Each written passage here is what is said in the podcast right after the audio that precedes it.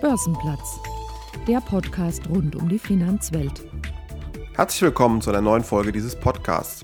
Ich bin Sven Schumann und ich spreche heute mit Dr. Gertrud Traut von der Hela Bar über die Qualität von Wirtschaftsprognosen, über Nannies, Poltergeister und Avatare und die Rolle der Banken in der aktuellen Krise. Herzlich willkommen am Börsenplatz.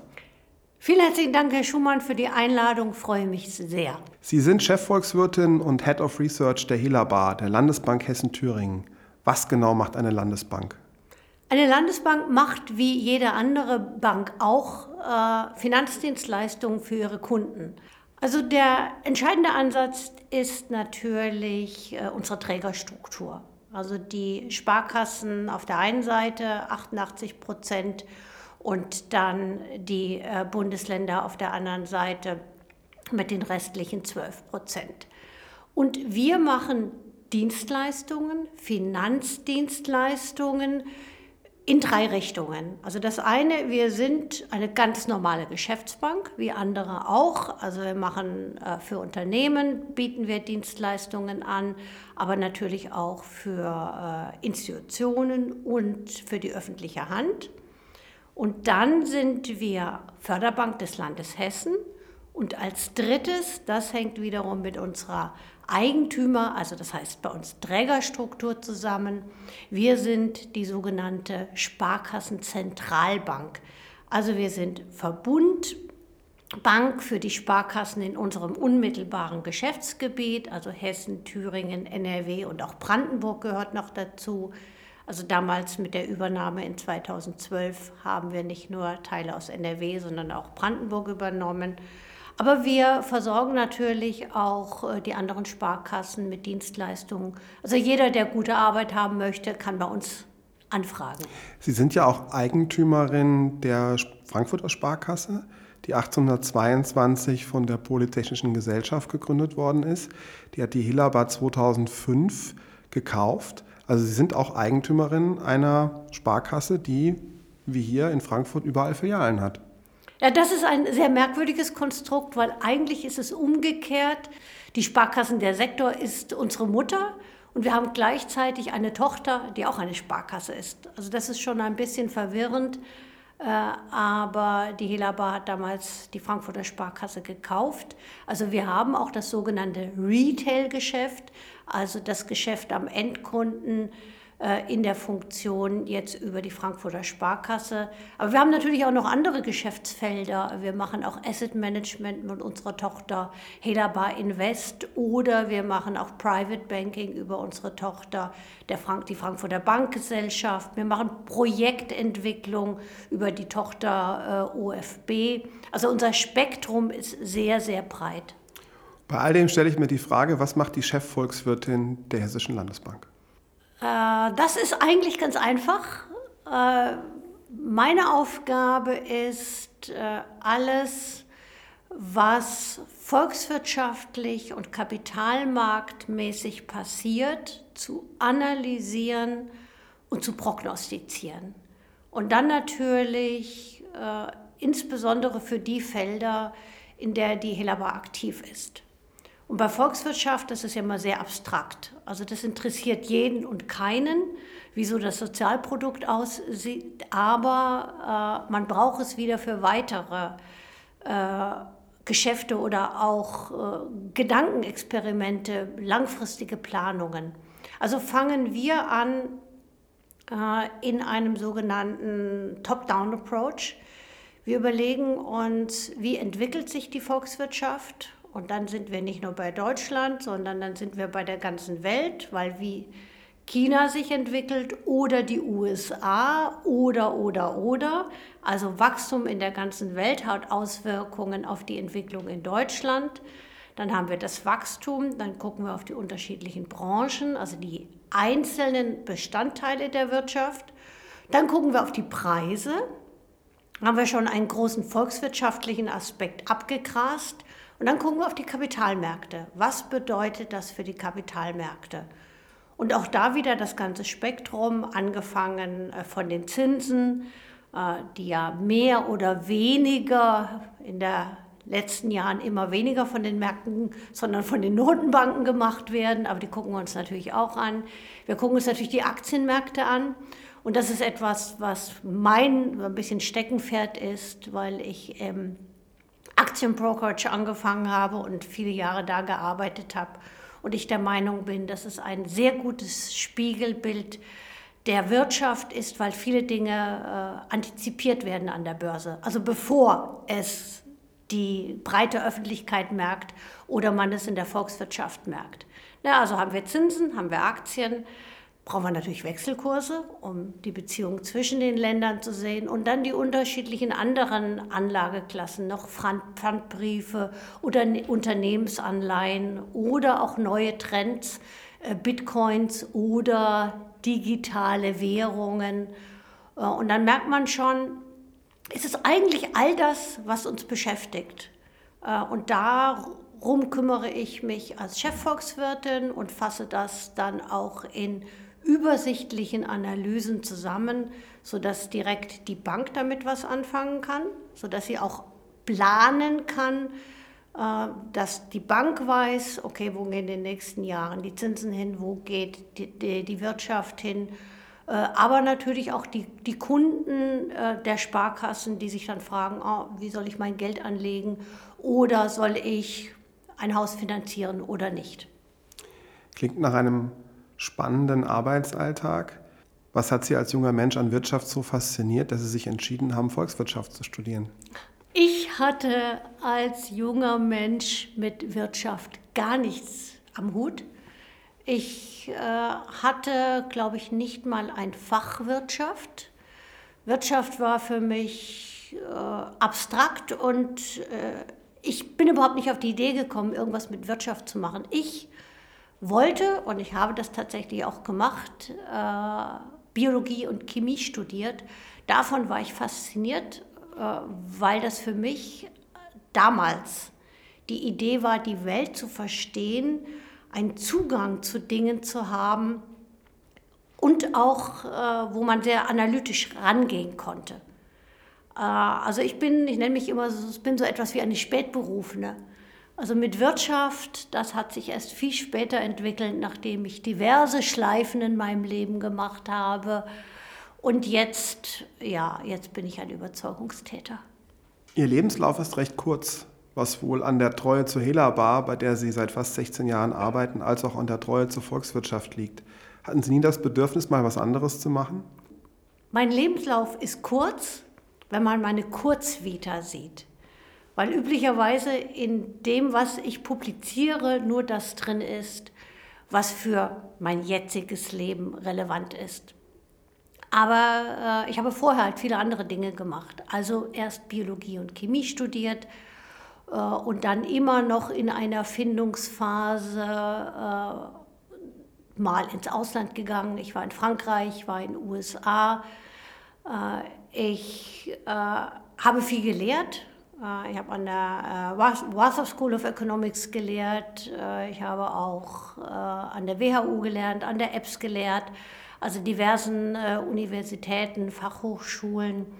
Aber das sind halt so Randerscheinungen gewesen. Also die Kurzvita ist das, was üblicherweise bekannt ist. Aber es gibt halt noch viele andere Dinge, die ich vorher gemacht habe oder auch nebenbei mache. Sie nutzen ganz gerne Bilder und Geschichten, um abstrakte Dinge dem Laien auch verständlich zu machen. Ähm, wo kommt das her? Ist es aus der Zeit, als Sie selber gelehrt haben, dass Sie dieses didaktische Talent für sich entdeckt haben?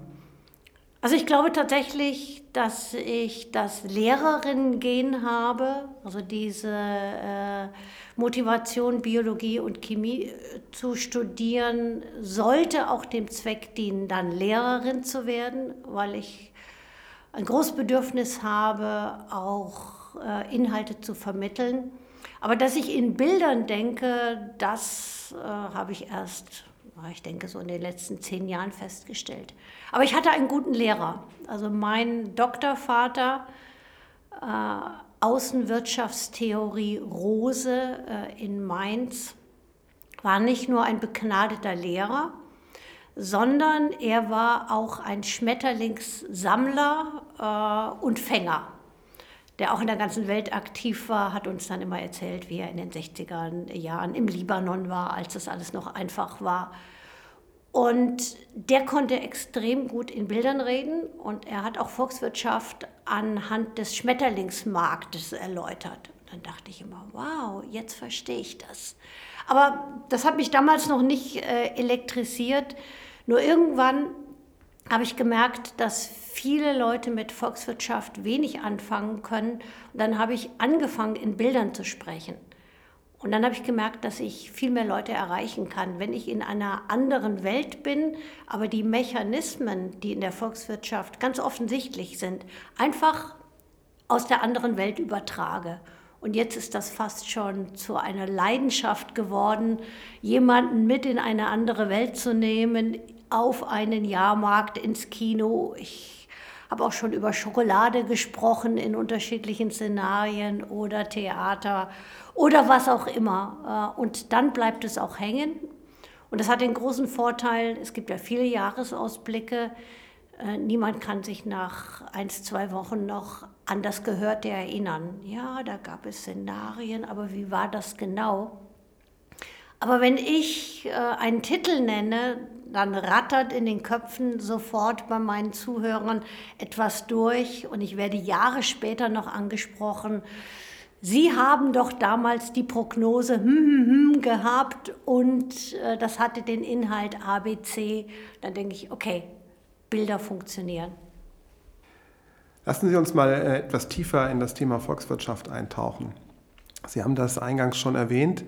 Ähm, Analysen und Prognosen sind Teil Ihrer Arbeit, auf der die unterschiedlichsten Akteure wirtschaftliche Entscheidungen treffen. Wird Ihnen nicht manchmal mulmig dabei, wenn Sie daran denken, welche Tragweite auch Ihre Arbeit hat? Also ich schleppe meine Prognosen äh, immer mit mir rum und äh, jede Meldung, die irgendwo reinkommt, weil das ist mein Geschäft, immer zu gucken, wie verändert sich die Welt durch irgendwas, was in dieser Welt passiert, stelle ich permanent unsere Prognosen in Frage. Äh, aber das macht ja unseren Job auch so attraktiv. Äh, und wir können damit äh, Verantwortung übernehmen, weil wir sagen, wir verstehen dieses Handwerk und ich habe ein sehr, sehr gutes Team. Wir arbeiten sehr intensiv. Wir machen nicht einmal unsere Prognosen und dann schlafen wir ein Vierteljahr, sondern wir beschäftigen uns täglich, stündlich äh, mit allen Dingen, die passieren. Äh, und machen das, denke ich, äh, so gut wir können und auch ziemlich gut. Äh, und es macht mir auch Spaß, diese Verantwortung zu übernehmen. Also ich könnte mich jetzt auch wegducken und sagen, ach ja, ist alles nicht so wichtig, was wir machen. Äh, ich halte das, was wir machen, für wichtig. Und ich halte es auch für wichtig, dass Leute, die von einem Handwerk etwas verstehen, dann auch sagen, okay, das machen wir mit gutem Wissen und Gewissen. Wenn ich zu jemandem hingehe, ein Handwerker, ich sage, ich brauche XY, eine neue Dusche und der sagt, no, ich weiß nicht genau, ob die lange hält, ich würde ich auch kein wirkliches Vertrauen haben. Und so denke ich auch, wir haben ein Handwerk und wir können das gut. Ja, der, der Stress ist da, dass uns irgendwas durchrutscht, aber mit meinen Jungs und Mädels kriege ich das schon irgendwie hin. Das bringt mich direkt zur nächsten Frage. Ähm, zumindest bei der kurzfristigen Wetterprognose kann man sich ja mittlerweile sehr gut darauf verlassen, dass wenn es heißt, es regnet in drei Stunden, dass es in drei Stunden auch regnet. Also es ist eine Mischung aus guten Daten, ähm, ausgereiften Modellen und der erforderlichen Rechenleistung. Wie präzise können denn Wirtschaftsprognosen eigentlich sein? Der große Unterschied ist, dass die Wetterprognose äh, zumindest nicht kurzfristig von den Menschen beeinflusst wird. Aber bei der Wirtschaft äh, sehen wir das, dass ein Mensch alles verändern kann. Also es gibt einen neuen Präsidenten in den USA und der hat die letzten vier Jahre massiv verändert. Also nur weil die Amerikaner jemand anderes gewählt haben, äh, gab es eine andere Wirtschaftspolitik in den USA. Und es hängt natürlich auch nicht nur davon ab, wie manche entscheiden, auf der politischen Ebene, sondern auch äh, wie dann die Wirtschaft, was wir die Menschen nennen wir Wirtschaftssubjekte, äh, entscheiden. Nehmen wir mal die aktuelle Corona-Krise. Also das ist etwas, was von außen auf die Wirtschaft eingebrochen ist. Und dann müssen wir überlegen, wie reagiert der Mensch darauf? Oder wie reagiert der Staat darauf, wenn er verbietet, dass man einkaufen geht oder äh, ins Restaurant geht, dann können wir überlegen, okay, wie groß ist dieser Wirtschaftszweig? Dieser Wirtschaftszweig kann jetzt keine Wirtschaftsleistung erbringen, also können wir das berechnen. Und dann müssen wir noch überlegen, wie reagieren Menschen, wenn sie jetzt nicht mehr ins Restaurant gehen können oder ins Fitnessstudio. Gehen sie jetzt zum Beispiel woanders hin? Haben wir im Sommer gesehen. Alle sind in den Baumarkt gegangen. Baumarktumsätze sind durch die Decke gegangen. Fahrräder wurden mehr gekauft. Also es hängt davon ab, was der Mensch tut, wenn irgendwas passiert. Und das ist der große Unterschied beim Wetter, obwohl langfristig haben wir auch Einfluss. Zumindest auf das Klima, auf das Wetter vielleicht noch nicht. Aber das ist der wesentliche Faktor. Die Zukunft interessiert uns ja alle. Ist das vielleicht der Grund, warum die Chefvolkswirte von Banken oftmals bekannter sind als die CEOs der Häuser und wird aus sendungsbewussten Chefvolkswirten und ihren oft genug wiederholten Prognosen nicht irgendwann doch vielleicht eine selbsterfüllende Prophezeiung? Also zum einen äh, wäre es, glaube ich, anmaßend zu erwarten, dass wir eine Entwicklung äh, herbeireden können. Also ich würde, könnte mir jetzt wünschen, dass wir in diesem Jahr keinen Rückgang des Sozialprodukts kriegen und äh, den Finanzminister und die Notenbank bitten, noch mehr Geld in den Markt zu pumpen, aber trotzdem den Rückgang, den wir gesehen haben im zweiten Quartal, äh, der war so massiv, äh, dass selbst die Erholung im dritten Quartal nicht ausreicht, äh, sodass wir im Jahresdurchschnitt immer noch einen Rückgang von etwa 5,5 Prozent sehen werden. Also herbeireden bei realwirtschaftlichen äh, Zahlen schwierig. Bei den Kapitalmärkten könnte man meinen, dass es möglich wäre, aber auch da glaube ich, ist einfach die Bedeutung einer Prognose wird überschätzt, weil es gibt ja ganz viele Prognosen. Äh, und das ist das Gute am Wettbewerb und die Prognosen äh, unterscheiden sich äh, bei allen Assetklassen, also bei Aktien, bei Renten, bei Devisen. Und deswegen es ist es schön, dass man Volkswirten zuhört, aber ich glaube, unser Einfluss ist deutlich geringer, als es manchmal scheint. Die Helaba hat vor wenigen Wochen ihren Konjunktur- und Kapitalmarktausblick für das kommende Jahr veröffentlicht. Ihre Hauptdarsteller sind dabei die Nanny, der Poltergeist und der Avatar. Klingt eher nach Hollywood als nach Wirtschaftsprognose. Was sind das für Charaktere? Also ich sehe, Sie sind filmaffin, äh, aber unser Ausblick ist nicht an Filmen ausgerichtet, obwohl er diese Begleiterscheinung hat. Es ist eine ganz einfache Frage wer führt uns in die Zukunft? Äh, und in der Vergangenheit habe ich äh, meine Zuhörer, Leser äh, immer mit an einen Ort genommen und diesmal, weil wir Kontaktbeschränkungen haben, haben wir jetzt die Frage, wer führt uns in die Zukunft? Und dann sind es diese drei Figuren und die sich kümmernde, aber auch strenge Nanny, der Poltergeist, die unsichtbare Angst, merkt man schon, äh, nämlich das ist das Virus, aber vielleicht halt auch Protektionismus, Nationalismus und Avatar, äh, eher das, äh, was man sich vorstellen kann, was deutlich besser werden kann als das, was bislang in unseren Köpfen ist. Die Nanny ist ihre Hauptdarstellerin und repräsentiert das Szenario, das sie mit 70 Prozent Eintrittswahrscheinlichkeit annehmen. Was charakterisiert die strenge Dame auf dem Titelblatt ihres Berichts? Oder anders gefragt, was bedeutet sie für die Zukunft? Also was wir sehen äh, bei einer Nanny, aber auch aktuell in der Wirtschaft, äh, sind Erziehungsmaßnahmen. Wir sollen diverse Dinge tun oder auch nicht tun. Und es geht einerseits äh, um Regeln und auch um Sanktionen, auf der anderen Seite aber auch um Fürsorge und Unterstützung. Und das sind genau die beiden Aspekte, die ich auch mit dem Foto auf der Publikation mit den Handbewegungen deutlich machen möchte. Äh, und das ist auch die Frage, wie wird es, wenn wir irgendwann den Impfstoff haben, wie sehr wird dann die Nanny sich mit Regeln und Sanktionen wieder zurücknehmen, weil sie greift ja auch in Freiheitsrechte ein.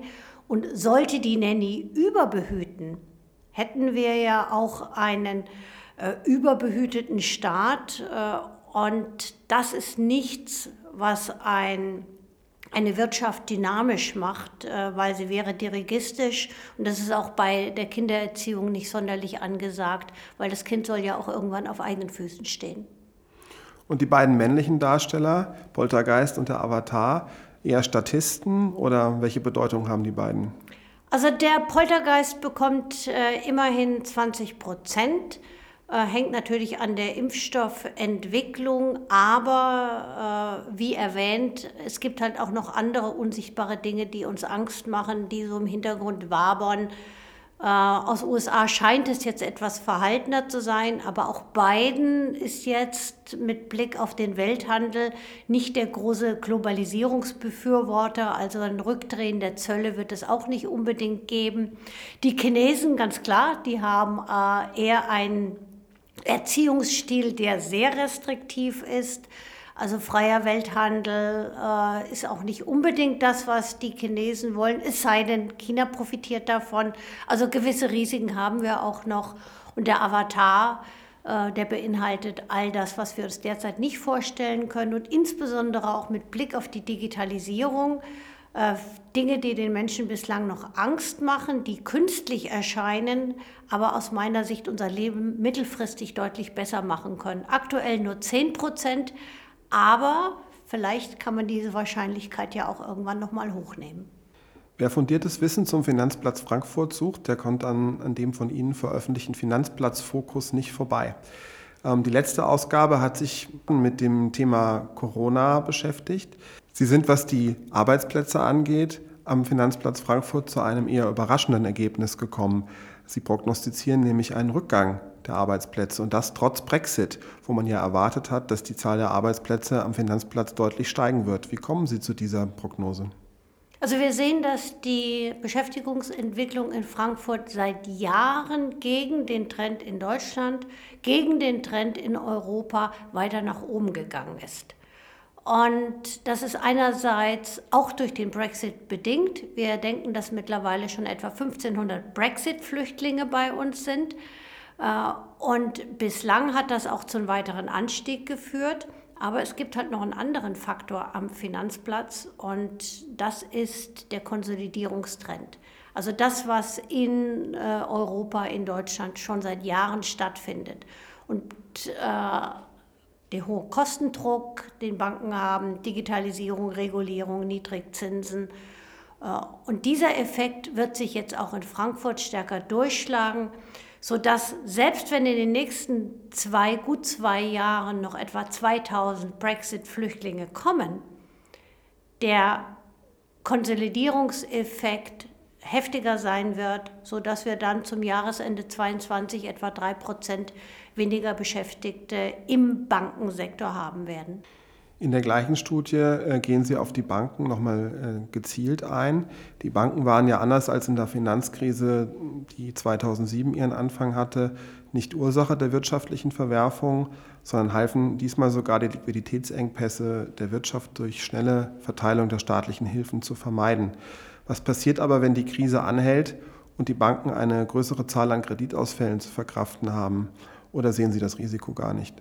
Also wir machen ja viele Studien. Unter anderem haben wir äh, jüngst eine Studie gemacht zum sogenannten Free Cash Flow der Unternehmen, um zu gucken, wie haben, also über 100 börsennotierte Unternehmen haben wir uns angeguckt aus den unterschiedlichen Sektoren. Und wie haben sie sich jetzt in der Krise verhalten, wie haben sie ihre Liquidität aufgebaut? Und man sieht, dass das ziemlich gut funktioniert hat. Es gibt natürlich Branchen, wo es nicht so gut läuft. Also ich erwähne jetzt mal Luftfahrt, dann denkt man mal, Logistik wäre auch überall schlecht, aber auch da ist es nicht überall schlecht. Also alle, die Pakete oder ähnliches transportieren, profitieren auch. Also wir sehen, es, es sieht gar nicht so schlimm aus, wie oft erwartet. Die Unternehmen sind sehr anpassungsfähig.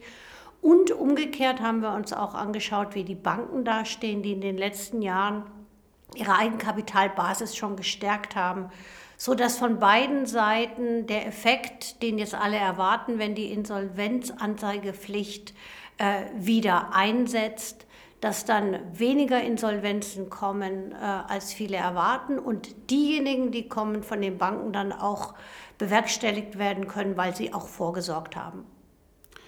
Lassen Sie uns noch einen etwas längerfristigen Blick in die Zukunft werfen. Am Ende des Podcasts schauen wir immer in die Glaskugel.